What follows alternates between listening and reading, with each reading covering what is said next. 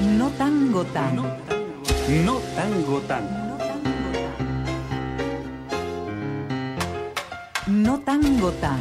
Un programa dedicado al tango y el carnaval. No tango tan. Cultura rioplatense y orillera. No tango tan. Sobre una idea original de Pata Corbani. No tango tan. Le pone a rabal a tu mediodía.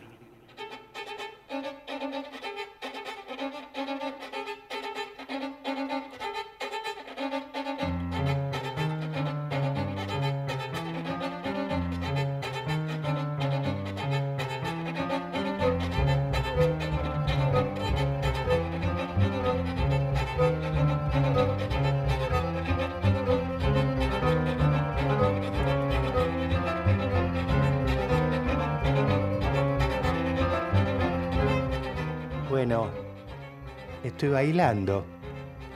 No sé, buen día, ¿cómo les va? Buenos mediodías, estamos acá en Radio UMDAF de Avellaneda para el mundo con la compañera, la querida Vivi Parodi. ¿Cómo le va, doña Parodi? Uf, muy contenta. Hoy tenemos una, una entrevista con una compañera que veníamos postergando. Uy, pobre. Eh, y bueno, finalmente hemos cuadrado un precioso llamado con Vanessa Aguilar, eh, candombera, eh, bueno, con una experiencia muy rioplatense, digamos, Sí, también, sí, ¿no? Entre sí, Argentina y Uruguay. Escuela también. Con su escuela de percusión, etcétera, ya nos va a contar. Así que bueno, muy contenta. Bueno, bueno, yo, yo también, la verdad, y además cuando empiezan estos días tan cálidos, este, que me voy acercando a las vacaciones. Faltan tres meses, no importa, Sí. pero uno lo va pensando, ¿no? Este, El entusiasmo que, no, claro, tiene que ver con esto también de eh, la tarea que se viene, va, que ustedes vienen haciendo, ¿no? Eh, en Punta Indio. Entonces, eh, bueno, nada, se les extendió el riachuelo un poco más allá. con Ah, sí, sí, sí, sí. Bueno, hoy va a ser entonces un, un programa dedicado casi plenamente al candombe de la otra orilla. Eh, igualmente, este, este, ¿tenías ganas vos de escuchar a, a Lágrimas de entrada? ¿Así? Eh, sí, después antes de, de, mm, este, recibir a Vanessa. Ah, bueno, entonces Hay todo un tema que por ahí podríamos sí comentar un poquitito ahora al inicio. Es muy difícil, no es tan fácil rastrear eh, repertorio de candombe cantado por mujeres. sí. Y tampoco ha habido tantas mujeres, digamos, que hayan grabado con una calidad como... Sí. Entonces, bueno, una de las referentas, por supuesto, sí, sigue Y siendo Lágrima. Ríos.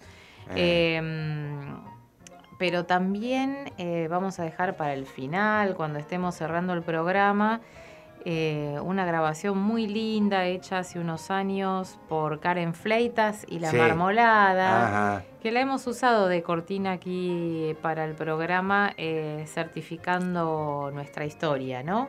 que realizaba la Asociación de Mujeres Afrodescendientes de Avellaneda. Y mm, bueno, otros temas en el medio con otra referenta, pero eh, en este caso, digamos, viva y muy activa, como es Chabela Ramírez. Sí, también, Chabela, sí, sí. que en algún momento la vamos a ella, sí. escuchar. Y bueno, si tuviéramos la posibilidad de poner más, también tendríamos que poner algo de María La Madrid, candombe afroargentino, etcétera. Sin embargo, no hay tantas grabaciones, esto es lo que pasa, Mm. a esto iba. Que evidentemente sí incide también una cuestión, en este caso interseccional, porque racial, etcétera, pero también de género. Entonces es menos frecuente encontrar o hay menos repertorio disponible con calidad grabada, Ajá. masterizada, como para poner temas de candombes cantados por mujeres. Sí, sí, sí, sí. Eh, pero bueno, nombraste a la más grande, ¿no?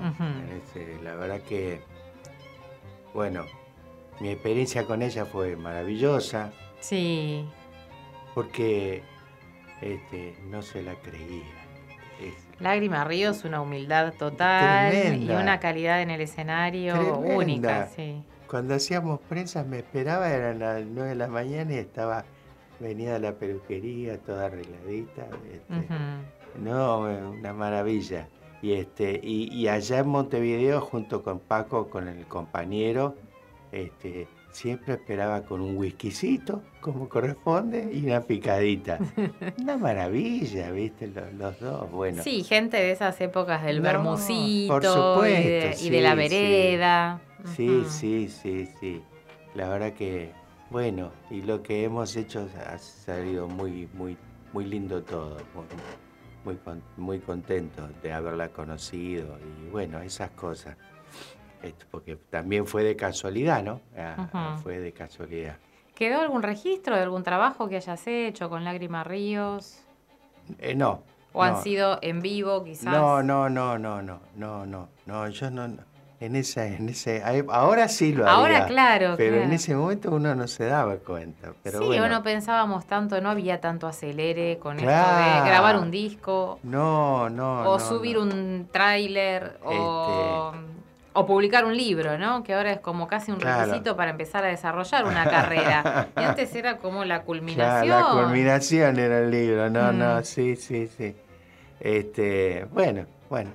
Vamos a arrancar entonces con, este músico argentino, eh, radicado en Europa, en Francia, y este, que está haciendo una carrera admirable, admirable. Y acá tiene una, un, un tema que yo está en internet, pero yo no lo había descubierto, que Aureliano Marín con, con la Fango Orquestra. El tema se llama Arlequins y es, el tema es en vivo, ¿eh? así que vamos, vamos a escucharlo.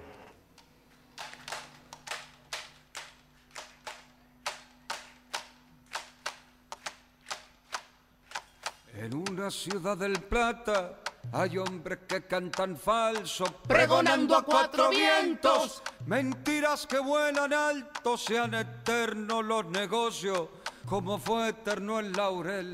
Pa' poder vender la vieja disfrazada de Gardel.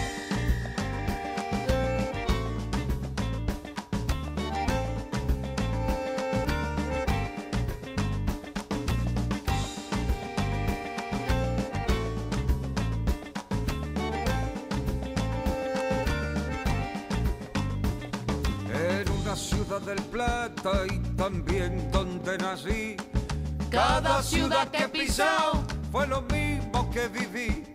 Vendedores de un pasado que blanco puro y celeste, indios, mulatos y negros lo pagaron con la muerte. Candombe de Sarlecán, Candombe negro, candombe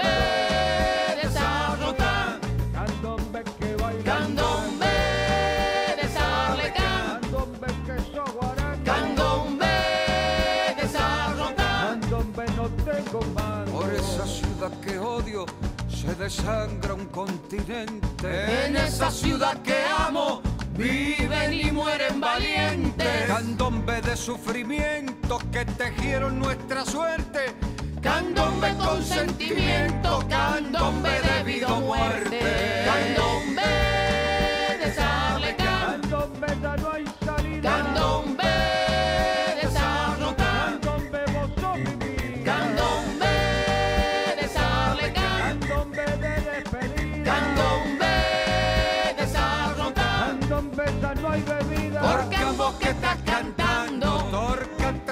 tres veces que hace. torcan que hace compadreando. Envuelto en papel glacé. Candombe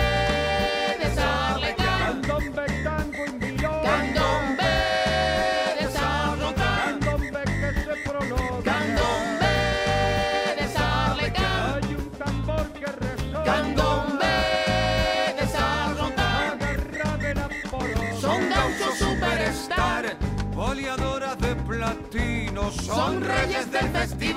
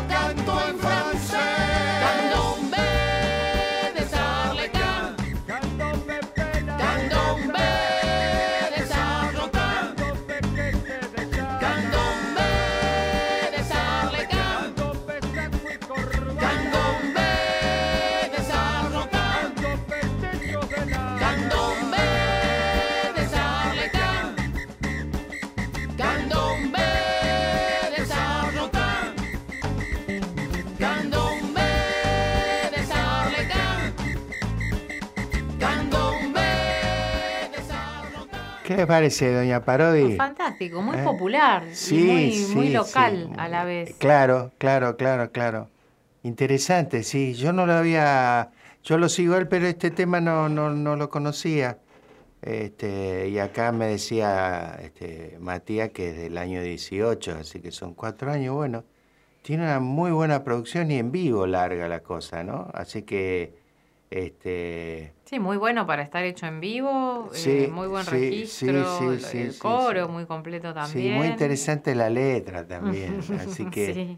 Eh, y él toca eh, en, en- en- en vivo, toca el tambor piano, ¿no? Así que este, interesante porque la vez pasada que a, vos te había gustado el, el- el- el grupo Chimango, que era un homenaje a Piazzolla, ¿te acordás que se, vos Sí. hablaste de los arreglos? Bueno, el tema era de él, Claro. el tema es de él. Este, tiene buenas cosas, otras formaciones, pero muy interesante. Así que hay que, bueno, rastrearlo por ahí. ¿tá? Sí, ver si tiene también algunos álbumes o algún otro tipo de trabajo Sí, sí, tiene, tiene. subido, publicado. Tiene, tiene, sí, sí, sí, sí, sí, sí tiene. Este, eh, hay un, hay un tema que es muy bueno que se llama Milonga en la 31, que nosotros lo hacemos con la amiga acá de Avellaneda, Maril Merino, este, que le encantó, la verdad, porque es una milonga. Nos podría comentar cómo estuvo el sábado pasado, muy brevemente, aunque sea, porque estuvo la milonga Sí. acá en la Casa del Bicentenario. Sí, sí, yo la verdad que feliz porque a mí me gusta, me- es decir, me emociona ver gente bailando, es muy lindo. Eh, Una milonga muy concurrida. Claro, mu- mucha gente había, la verdad que este, muy interesante. Y además, a mí en lo particular me gusta, siempre, o siempre me gustó tocar y que la gente baile, ¿no? Es, es, es emo- em- da una, una emoción. Este, y bueno, está bueno que, se, que después de la pandemia se haya recuperado esto nuevamente y va a seguir, va a seguir. Este, eh, así que bueno, yo felicito que hayan vuelto con esta idea y bueno, ya nos, nos, nos este, se comprometieron a, a- a estar en no sé en dónde, también, otra milonga grande en otros lados de Avellaneda, así que estamos esperando, estamos esperando, a mí me gusta, así que bueno, este, bueno, fue bueno, bu- bueno, interesante. Y muy interesante el grupo también de Mariel, ¿no? O sea, Sí, sí, hay, hay un muchacho nuevo este, tocando. que se la- llama Pata Corbani. No, no. Yo estoy ahí, siempre ahí. Pero hay un muchacho nuevo, muy jovencito, que toca la guitarra, que antes estaba eh, la Maleva, que, que Santo, Santo Nani, Santo Yani, no, no recuerdo, que eh, toca en la, en la orquesta municipal del tango. Entonces, bueno, Muy buena la orquesta Sí, municipal del tango muy de buena. Sí, la verdad que sí. Bueno, y se fue, fue tenía muchas cosas, bueno. Y, y, y Agustín, que es el bajista, trajo a este pibe que toca, que es un demonio.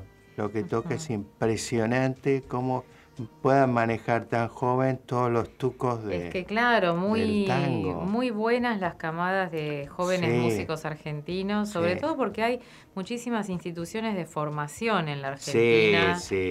Eh, recordemos solo por nombrar aquí en la zona, y de paso nombramos a nuestras universidades, las carreras de música electroacústica en la Universidad Nacional de Quilmes, un Ah. lujo.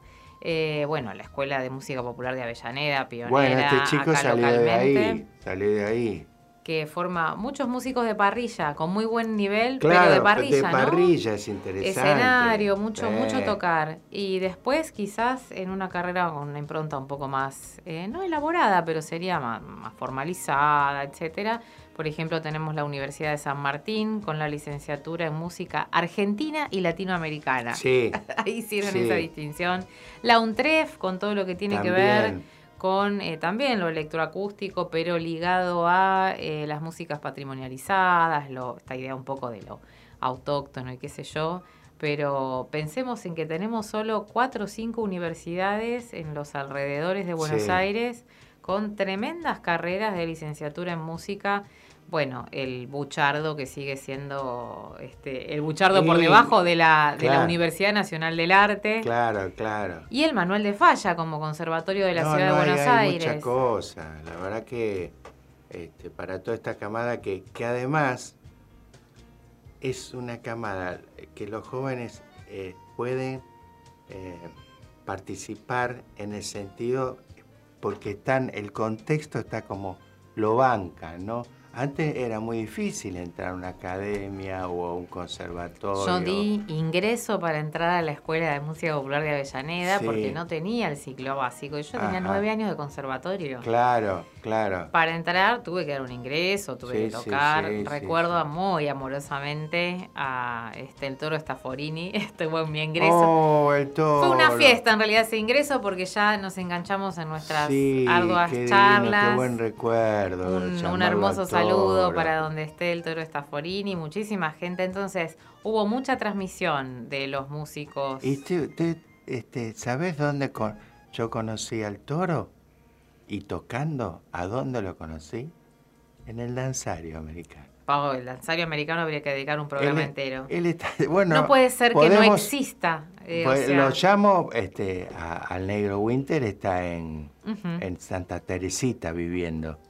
Este, Bueno, podemos hacer una sí, telefónica. él se ha recibido de antropólogo, ¿sabías vos eso? Una, no, Ah.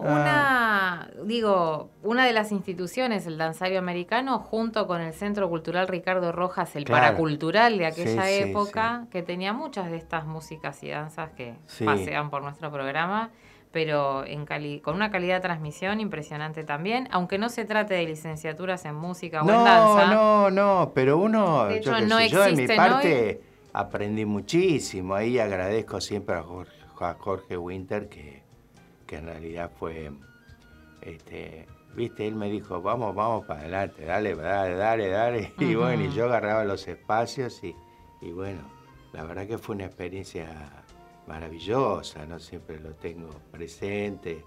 este, y además de manera amorosa, ¿no? Porque han pasado cosas muy lindas Ujú. ahí. Este, bueno, Bueno, tenemos que ir a la tanda porque Sí. ya estamos ahí muy bueno, justitos. dale. Y después de la tanda vamos a llamar directamente a Vanessa Ah, Vanessa Agui- Aguilar. para estar ahí mejor con los tiempos, Bueno, bueno, a ver si ya nos podemos comunicar. Dale. No toma. tango tan le pone a rabat a tu mediodía.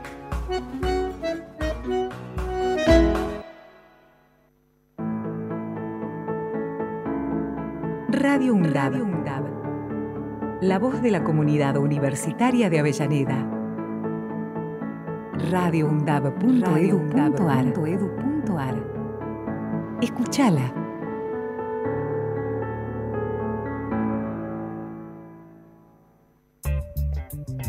Los miércoles, desde las 15, De boca en boca está en la radio pública de la UNDAB. Vamos a tratar de darle pelea a todos los vientos, sobre todo a los que vienen de la derecha. Con la conducción de Néstor Mancini y todo el equipo. los miércoles, desde las 15, De boca en boca por Radio UNDAB.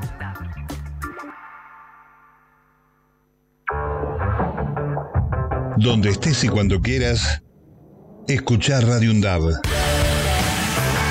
Búscanos en Play Store como Radio Undab y descarga la aplicación en tu celular. Búscanos en Play Store como Radio Undab, como Radio Undab. Donde estés y cuando quieras, Radio Undab. Hacemos otra comunicación.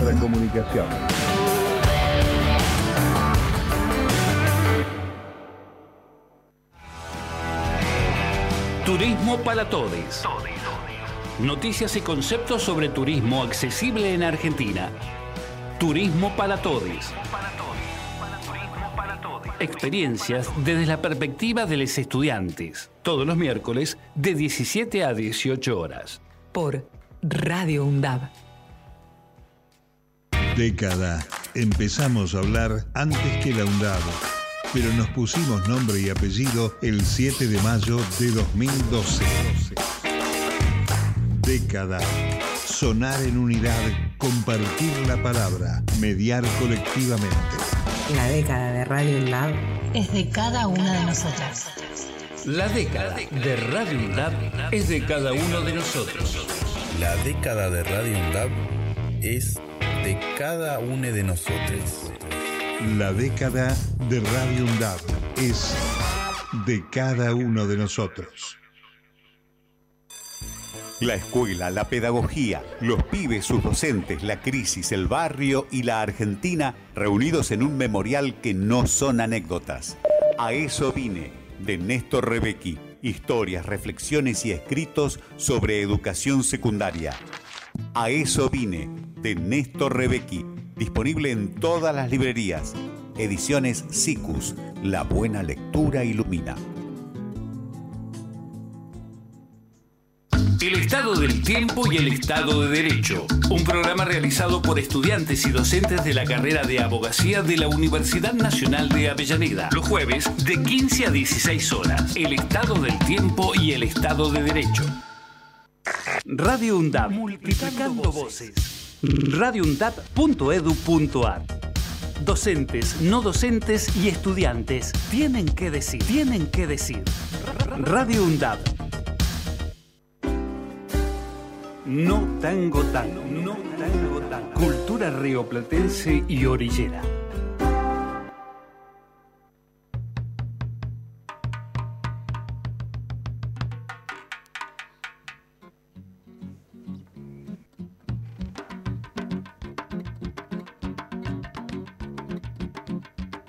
Un diario y un fosforito comienza el rito para templar los parches, los corazones y sus razones para golpear.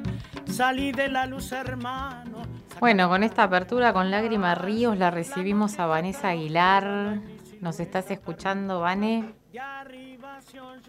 buenas tardes, ¿cómo les va? Bien, muy bien. Bueno, te esperábamos hace un montón por acá por el programa, ya sea en piso o así con una llamada, con un llamado. Así que una alegría. Por fin lo hemos logrado. Sí. Eh, queríamos que nos comentaras por ahí también para difundir tu tarea, para que se conozca y para hablar un poquito de estos temas que nos unen también, muy vinculados a, bueno, el candombe en ambas orillas y también a las escuelas de formación existentes y también a estos espacios que en los últimos años se fueron generando como encuentros en una provincia u otra, a un lado u otro también del Río de la Plata, específicamente de mujeres. Todo ese territorio es un territorio del candombe que tenés muy caminado. Sí, sí, sí, sí. Bueno, a ver, ¿por dónde empezar? Eh, respecto a la formación, bueno, yo tengo una, una escuela de percusión que se llama Guanilé desde el año 2007 eh, donde lo que hago, bueno, es justamente formar eh, estudiantes que tengan ganas de aprender a tocar percusión eh, y enseñamos diferentes estilos, o sea, no solamente candombe, o sea, el fuerte de la escuela sí es el candombe, porque, bueno, a mí me, me interpela especialmente y, y, me genera como, bueno, mucha, mucha pasión, particularmente el candombe, entonces le meto muchas fichas a eso, este, pero bueno, tenemos un montón de otros estilos y ritmos que también están buenísimos y son folclóricos de, de, América. Y bueno, vamos y vamos como en ese camino transitando hace muchísimos años, así que bueno, eh, eso, eso es como, como el proceso de formación respecto a, las personas que, que vienen a, a Guanilé a, aprender a, tocar y y también a buscar un espacio de pertenencia, ¿no? Como que no es solamente... De sociabilidad. Sí, totalmente. No es solamente venir a aprender a tocar y, y generar futuros, futuras percusionistas, sino eh, sí, eh, grupalidades, eh, compañerismo, eh, también proyectos eh, a futuro, ¿no? Esta cosa que tiene la, la Percu de, de poder salir a la calle, de poder manifestarse a través del tambor, ¿no? Como un montón de cosas que, que están buenísimas y que, y que, bueno, que cuando uno lo hace con pasión y con y con contenido, bueno, co- eh, cobran como otro otro valor, ¿no? Ujú. Eh, queríamos preguntarte también por tu propia formación, porque veníamos hablando actualmente de Pata Corbani me hace señas de sí, sí, sí, eso era lo que había que preguntar. veníamos hablando de la cantidad de universidades alrededor que tenemos hoy en día. Eh, con carreras de música, eh, o sea, la- realmente la formación que tienen los músicos argentinos o que pueden tener los músicos jóvenes argentinos hoy. Sin embargo, había otras épocas donde, no sé, algunos esperamos que se fundara la Escuela de Música Popular de Avellaneda y por supuesto aprendimos a tocar candombe en otros espacios o generalmente, digamos, en la calle, En la calle. o insertos, eh, ya sea en el colectivo o la comunidad afro-uruguaya o después en todos los jóvenes también argentinos que habiendo aprendido a tocar, empezaron a facilitar también ese conocimiento hacia el resto de la sociedad. ¿Cómo fue tu experiencia? ¿A qué edades? Y en relación con la percusión, y también cuánto incidió, digamos, la cuestión o no de género en esos aprendizajes iniciales tuyos. Bueno, eh, yo en realidad arranqué a, a- a- a- a- empecé como por la percusión general, digamos. Este, yo estaba viviendo en San Luis, en Merlo, y bueno, conocí unos percusionistas que estaban tocando y me enganché y empecé a tomar clases de, de congas, de batería, de técnica, de lenguaje musical. Este, fue un año muy, muy intenso donde tomaba, no sé, tres clases a la semana de forma privada porque en realidad no, en ese momento no, no, no encontraba o no busqué, no recuerdo muy bien, este, una institución pública en la cual eh, insertarme.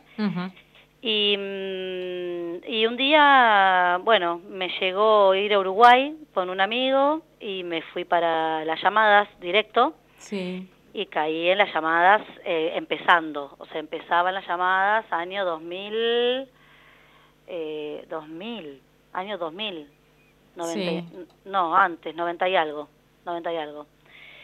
Y casi me muero, o sea, casi me da algo, no podía creer lo que estaba viendo, no podía creer el nivel de, de potencia, el nivel de alegría, el nivel de lo que implicaba todo eso que para mí era una cosa Sí, una estampida. de lo- sí. ¿Eh? Una estampida, ¿no? Como son las llamadas, que de, de pronto empieza a sonar el suelo.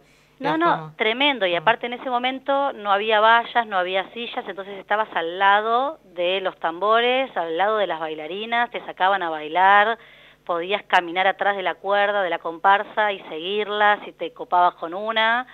Y era como toda una cosa muy, muy popular y muy linda, ¿no? O sea, como mm, eh, muy fuerte. Y a mí me, me pasó algo internamente que todavía el día de hoy, después de veintipico de años, no lo puedo explicar, que dije, esto, esto soy yo.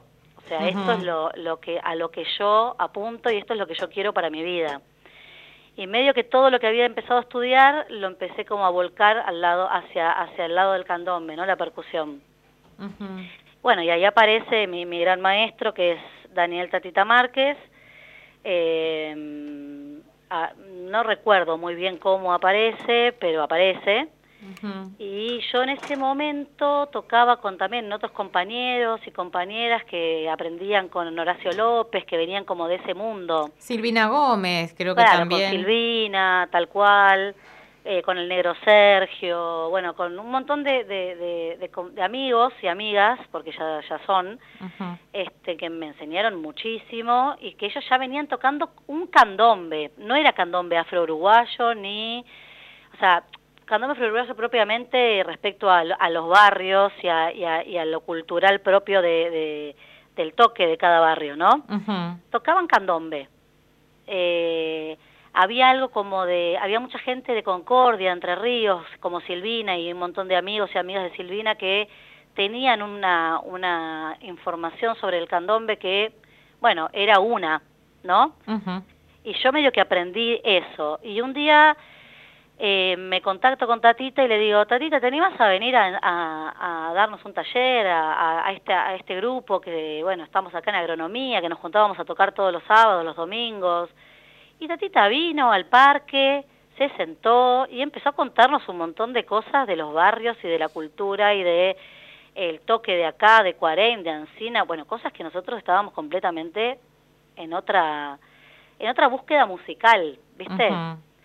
Y, y bueno, y ahí se abrió como, bueno, un mundo nuevo, otro mundo, ¿no? El mundo, bueno, de, de meterse en el barrio, de meterse en la, en la- en la cultura y, eh, y después era empezar a tocar en la calle, o sea, además de aprender, empezar a tocar como, bueno, con los afro-uruguayos que vivían en Argentina, en, en- sobre todo en La Boca, en San Telmo, y empezar a ver qué pasaba también como por acá, ¿no? Claro, Sen- ¿sentiste en algún momento alguna, digo, barrera racial o de género que impidiera eh, tu, tu aprendizaje ahí como más en, en la calle? Racial no, no, no tanto acá en, en Argentina, sí lo sentí en Uruguay un montón. Este, en Argentina sentí mucho más, y en Uruguay también, pero en Argentina más la, la cuestión de género, sí, eso sí. Eh, me costó mucho, me costó mucho tiempo animarme a colgarme el tambor, yo iba todos los martes a Chacarita, que se hacía una juntada con afro-uruguayos. También, sí. Fueron Este, claro. espacios de aprendizaje espontáneo, digamos, pero sí. Muy valiosos. yo el- aprendí, yo aprendí un montón ahí, o sea, fue Claro. o sea, en- en los espacios, digo, que nombrás, que, que hacen a la memoria de todas estas transmisiones de generaciones de jóvenes percusionistas o, o candomberos argentinos, el espacio de agronomía, el espacio de, eh, De Chacarita, Chacarita. también, o sea, de- pequeñas como escuelas espontáneas callejeras que retroalimentaban también ese espacio en el que uno después iba los domingos o los sábados o los feriados a San Telmo. Totalmente.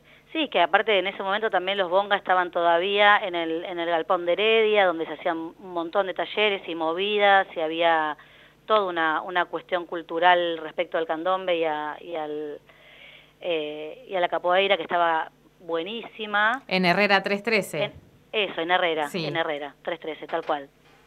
Este, y ahí yo conocí también, por ejemplo, los primeros tambores hechos por eh, afro-uruguayos. O sea, llega- ¿Eh? Por Luthiers. Luthiers. Mm. Tal cual, tal cual. Este, ¿Cómo es todo este circuito que, que vos describís, de, digamos, de, de tu época en la que vos te iniciaste? ¿Cómo es todo ese circuito hoy? ¿O cómo son los circuitos hoy de aprendizaje del candombe o, de- y, o de la percusión? eh, no sé si puedo dar tanta certeza de cómo son. Eh, yo puedo hablar más desde mi experiencia que lo que hay es, digamos, muchísimo, muchísima cuestión privada, ¿no? O sea, apuntado a un público de clase media que puede pagar este, clases particulares o clases grupales, pero que con una cuota eh, no, no siempre popular, digamos. ¿no? Eh, lo que a mí, lo que yo veo y que de hecho lo hemos charlado mucho nosotras, Vivi, Sí. contigo, es esta cuestión donde, bueno, el, el título de percusionista, cómo lo busco, dónde lo encuentro, en qué escuelas, en qué lugares eh, públicos se puede estudiar eh, lo que uno o lo que una busca, ¿no? Que tiene que, que está mucho más ligado a lo popular que a lo eh, a lo a, a lo catedrático, ¿no? A la música de, de conservatorio. Bueno, yo eso todavía no lo encontré, sigo en la búsqueda, digamos. Claro, en realidad las carreras de percusión incluso no son las que están más, este, las que tienen, digamos, áreas más desarrolladas, incluso en las escuelas de música popular, ¿no? En el, No, es que ni siquiera hay candombe. O sea, yo me anoté en el, no sé, 99 en el Esnaola, que daba clases Pablo Laporta, por ejemplo, de percusión. Y Pablo Laporta daba clases de tambor, o sea, de, de, de- de palillos, Sí. ¿no? De técnica de palos, del redoblante, ¿no? De militar. Y un poco de congas y un poco de son cubano. O sea, no había nada rioplatense todavía. Claro. Este, Ahora sé que en, en, Rosario está habiendo una gran movida en un centro, en un conservatorio, este, que vos seguramente te acordás el nombre, yo en este momento no. Eh, ¿Te acordás? No, Ah, tampoco. ya me va a venir. Eh, bueno, que mm, Carlos Seminara, que es un gran Ah, percusionista, Carlos, sí, sí, claro, sí. y un gran estudioso, y con Augusto eh, Guarnieri, que están haciendo todo un proyectazo espectacular. Bueno, ellos lograron eh, tener una materia en, el, en la Escuela de Música Popular de Rosario, donde dan cuestiones totalmente ligadas a lo afro. Totalmente Sí, ligadas. en realidad eso ya estaba. Acá en Avellaneda, la materia eh, música latinoamericana era música latinoamericana 1 y música latinoamericana 2. Y la de segundo año era todo afro-latinoamericano y la dictaba Miguel Tallo, jubilado Claro, ahora hace cual. poco, junto con. Toro Estaforini. Y siempre hicimos o bregamos porque se abriera la carrera, ¿no? Porque por música popular restringir a tango, folclore y jazz y la música afro-latinoamericana o directamente música latinoamericana, o Latinoamericana. ampliar esto de folclore argentino, ceñirlo como ampliarlo un poco más. Sí. Y bueno, nunca se llegó a abrir como carrera entera, pero sí tuvo un peso muy importante. Y después en este caso, sí, a mí me ha pasado, eh, sobre todo con estos varones que estamos nombrando, eh, atravesar la inexistencia, estar haciendo lo mismo al lado y tener esta sensación de invisibilidad total Total. de estar tocando y que vos decís, por favor, mira, porque yo también estoy tocando. Sí, es no, se miraban solamente entre ellos. Sí. Y los percusionistas que lograron estos espacios destacados y espacios de aprendizaje, qué sé yo, eh, han sido sobre todo percusionistas varones. Sí. Con diferentes actitudes cada uno, ¿no? Qué sé yo, el chino de Mestri, por ejemplo, podría tener este mismo tipo de impronta. Sin embargo, tiene otro perfil, como más bajo perfil, más de músico, con otro tipo de humildad por ahí. Entonces, bueno, tampoco le da para liderar escuelazas enteras así grandes, pero sí también ha formado con, con la chilinga la y demás chilinga. a un montón de gente. Sí. Em, Sí, yo creo que igual ahora hay como una, una gran una gran movida de, de la percusión. O sea, creo que la bomba de tiempo ha generado también como una fue un gran catalizador como de, de, ¿no? Sí. De, de- de personas que se empezaron a acercar a la, a, la, a la percusión por diferentes motivos que cada uno y cada una sabrá este pero que fue que fue muy muy importante. Y creo que ahora hay muchísimas más percusionistas mujeres visibilizadas Seguramente, sí, sí, sí. pero seguimos siendo muy pocas. O sea las contamos con los de la mano. Viste ¿Y cómo, cómo es el ámbito este en el que, o sea, uno entiende en este contexto que venimos hablando, que se realicen encuentros de percusionistas mujeres o de candomberas y demás, identificadas desde su identidad de género, ¿no? O Mm. sea, de candomberas mujeres, por ejemplo. ¿Cómo operan o cómo funcionan esos encuentros? ¿Se logran desmantelar estos códigos así, vamos a decir, patriarcales, no solo de los varones, sino eh, bueno, de liderazgo fuertes, en donde de pronto no todas las voces o las maneras de hacer de cada uno pueden ser contempladas de la misma manera. ¿Y cómo es transmitir en esos espacios? Difícil, muy difícil. Este mm, es difícil porque se reproducen todo el, o sea, permanentemente en, las en, en las grupalidades eh, feministas o, o en agrupaciones de mujeres y disidencias se reproducen micromachismos permanentemente. Digo, hay una deconstrucción que tenemos que hacer todas y todos y todes. Digo, no solamente los hombres o los que se reconocen como tales, sino, digamos, to- todas tenemos que hacer este trabajo porque la verdad es que cuando eh, yo, eh, cuando me convocan a, a- a una cuerda de mujeres y disidencias eh, porque quieren aprender, eh, no sé, a, a tocar de una determinada manera o quieren entender, no sé, cómo formar la cuerda, qué es una comparsa, bueno, cosas que tienen que ver muy, muy ligadas al candombe este, y a la formación, eh, digamos, de, digamos, del toque. Sí, al lenguaje básico para Al- que eso suene lo- y, y Eh, funcione. y sue- claro, para que suene, bueno, primero te encontrás con que, bueno, hay un montón de candombes distintos que se van, como que se van reproduciendo, ¿no? Que, que no están como ligados a lo, a lo puramente tradicional de lo afro-uruguayo, por claro, se va recreando. se va recreando. Y después está la cuestión de, de lo que empieza a aparecer de las resistencias al aprendizaje, de Sí. una mujer a otra mujer, Ujú. ¿sí? O sea, reconocida en su género. Eh, resistencias muy, muy, eh, muy, para mí, muy violentas, digo, que y lo, y lo vengo atravesando desde que desde que eh, formamos Illa Quereré en su momento, que fue la primer comparsa de mujeres acá en En la Argentina boca, sí. este, que salimos 50 mujeres y bueno, y formar esas 50 mujeres fue fue todo una una una no, una- no fue una lucha, fue sí una todo un desafío, ¿no? un Porque había trabajo muy muchas arduo, o sea, ¿eh? un, tra- un trabajo muy arduo, digo, porque una cosa es eh, enseñar o aprender eh, candombe en un contexto donde desde muy chiquito todos los fines de semana lo escuchaste o lo viste pasar por la puerta de tu casa. Eso acá hoy le puede pasar a alguien, pero más en el, en el entorno de algunos barrios. Sí. Eh, haber enseñado en esa época a 50, 60, 70 personas para conformar todo un colectivo que además tiene que funcionar como tal, pero que además para poder funcionar como tal primero tiene que tocar, eh, era bastante complejo. Era muy complejo y también había mucho miedo de salir a tocar. Eh, eso era un gran tema porque nosotras nos enfocamos mucho en la formación grupal y en la formación de tocadoras y que el candombe, o sea, hacíamos estilo cuareim, lento, muy lento Sí. y la y con tambores los más clavados que pu- que pudiéramos, digamos, pero había ahí todo una, un, un miedo generalizado de, bueno, chicas, salimos a la llamada, se animan, tienen ganas, porque no había mujeres tocando prácticamente, y las que había eh, nos miraban como, como medio con recelo, medio raro, todo era raro. Sí, sí, To- sí. Todo era raro, todo era un poco violento, bueno, y de hecho pasamos cosas horribles en esa llamada, este, sí, por supuesto.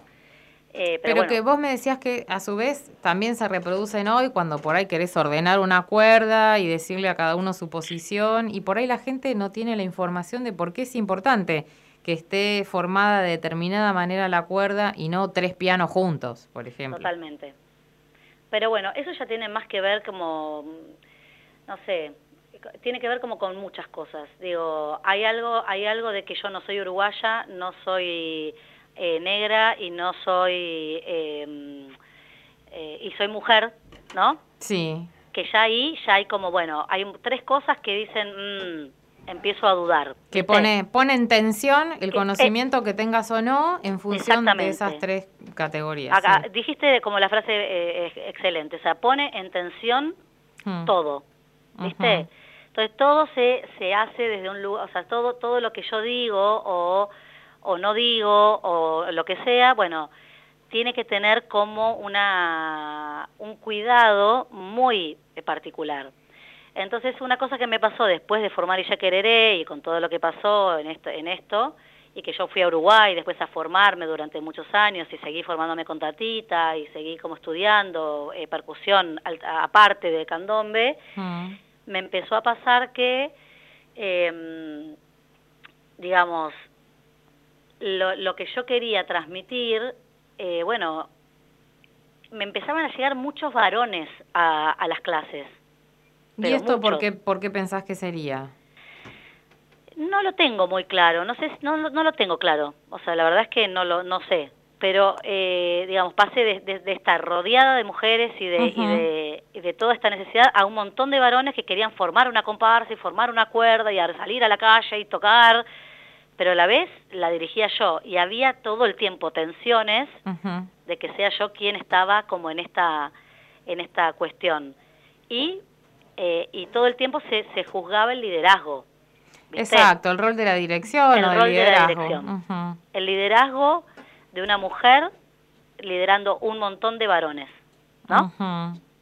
este bueno y sigue sucediendo y creo que va a seguir sucediendo espero que por no mucho tiempo más pero no no no no lo veo muy ¿Pensás que, que hay algún tipo de trabajo, digamos, que se puede hacer o algún tipo de intervención? Habíamos hablado hace un tiempo eh, que estabas con algunos proyectos más vinculados a, un área de, digamos, de trabajo como social, pero a través del candombe o con talleres que incluyeran este tipo de, no sé, vamos a llamarle educación en género o educación antirracista, eh, como se le llame, que incluya todo eso, pero que vos me decías, ¿es necesario también formar en eso o esto, esto hay que enseñarlo o hay que hacer algún taller además de enseñar a tocar? Porque si no después, eh, digamos, saltan las térmicas como por este, por este lado.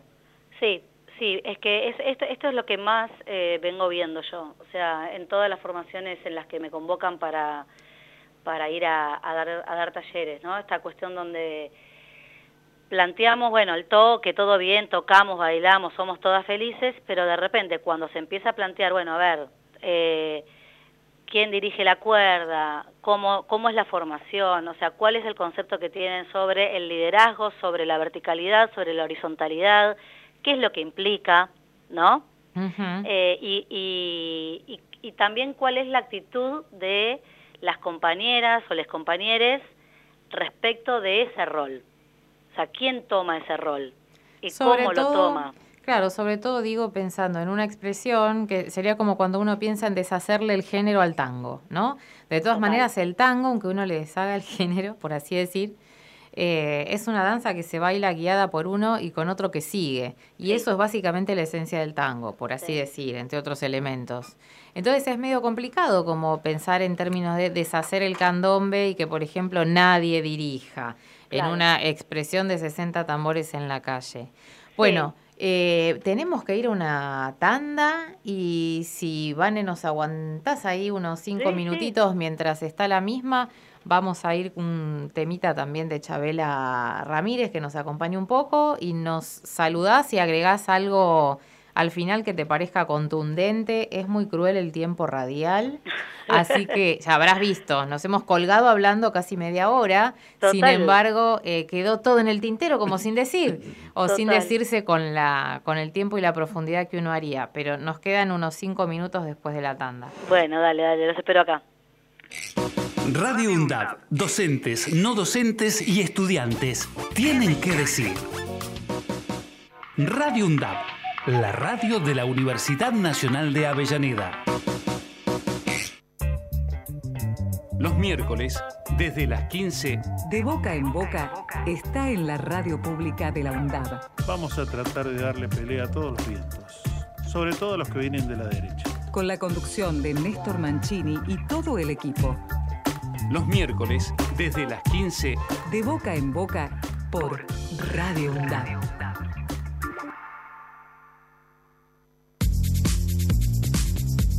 Aruna, Asociación de Radiodifusoras Universitarias Nacionales Argentinas. Somos 63 radios en cada región del país. De este a oeste y de oeste a este. Somos radios universitarias. Somos plurales. De norte a sur y de sur a norte. Somos federales. Recorriendo todas las regiones. Somos Aruna. Todas las provincias. Comunicación Federal. Desde nuestras universidades. Aruna. Asociación de Radiodifusoras Universitarias Nacionales Argentinas. Recordar y hacer memoria no son la misma cosa, porque hacer memoria es tomar la palabra para poder contar. Si preguntan por vos, la nueva novela de Nerio Tello, una historia hecha de retazos con el amor cómplice y el pasado reciente como una herida colectiva que todavía sangra.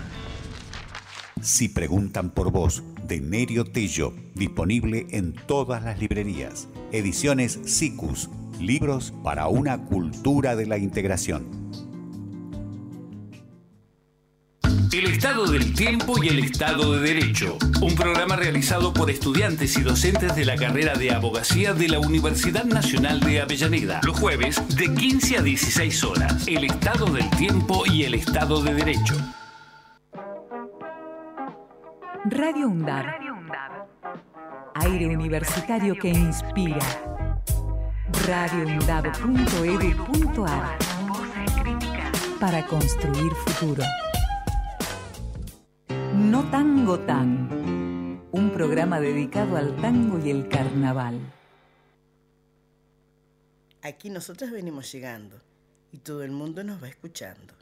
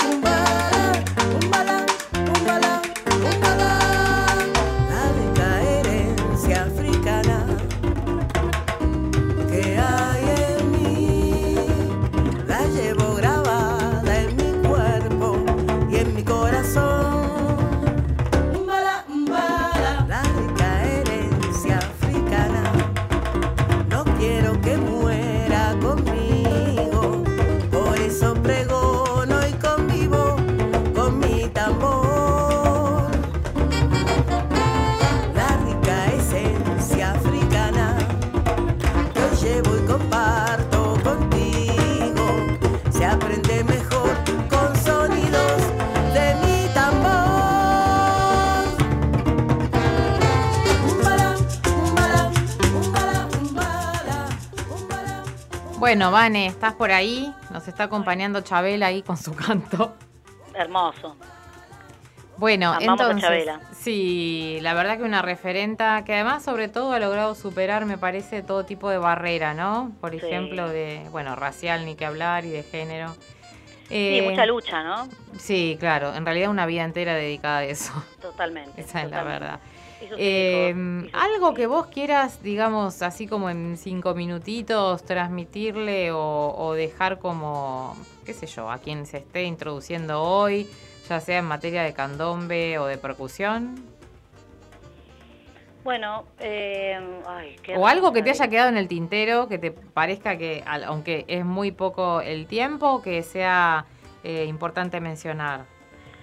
No, a mí me parece que lo que está sucediendo ahora es muy interesante respecto a la necesidad que tenemos las mujeres de, de juntarnos. O sea, está pasando que cualquier convocatoria que se abre de, de mujeres eh, para tocar percusión, sea candombe, sea cajón, sean las congas, sea batucada, samba reggae, hay como una, una necesidad muy fuerte de, de juntarse y estar juntas, más que, más que en otro momento, yo siento. Sí. Eh, y me parece que es importante, me parece que hay que sostenerlo, me parece que, mm, que hay que aprender a hacer grupalidad entre mujeres y disidencias, porque no es fácil, porque justamente nosotras también, un poco lo que decía antes, tenemos que seguir aprendiendo a, deconstruir un montón de, de, de- de preconceptos que están muy ligados a la vida en general, o sea, al patriarcado, ¿no? Por supuesto, pero también al mundo del tambor. ¿sí? Que el mundo del tambor es plenamente masculino. Eh, y ahí hay toda una, una deconstrucción muy, muy grande por hacer eh, y también por, por mm, apropiarse, ¿no? Decir, bueno, esto, esto es lo que hacemos nosotras, ¿no? Este, y no que- algo que algo que Tatita remarca mucho que, que para mí es muy importante y que, que, que es bueno remarcar que tiene que ver con esto de bueno cada grupo va a va, va a ir generando su identidad del- desde el toque y también desde la conformación como grupo no Ajá. este, no necesariamente hay que ser reproductoras de, eh, digamos, de un toque en particular de cuareim, de ancina o de cordón, Claro. ¿no? Sí. Digo, en la construcción grupal, en, en lo que podamos también tocar, porque no, no todas podemos tocar todo, así como los varones tampoco pueden tocar todo, este, bueno, también va a ir apareciendo eh, lo propio, y eso hay que dejarlo que suceda, porque ahí es donde, donde aparece eh, bueno, nuevas, nuevas formas y nuevas maneras de construcción, que me parece que estamos todavía con mucho para construir, muchísimo. Este, y sobre todo ser más eh, amorosas entre nosotras. ¿no? Más amorosas, respetarnos más, eh, en general, o sea, y juntarnos más.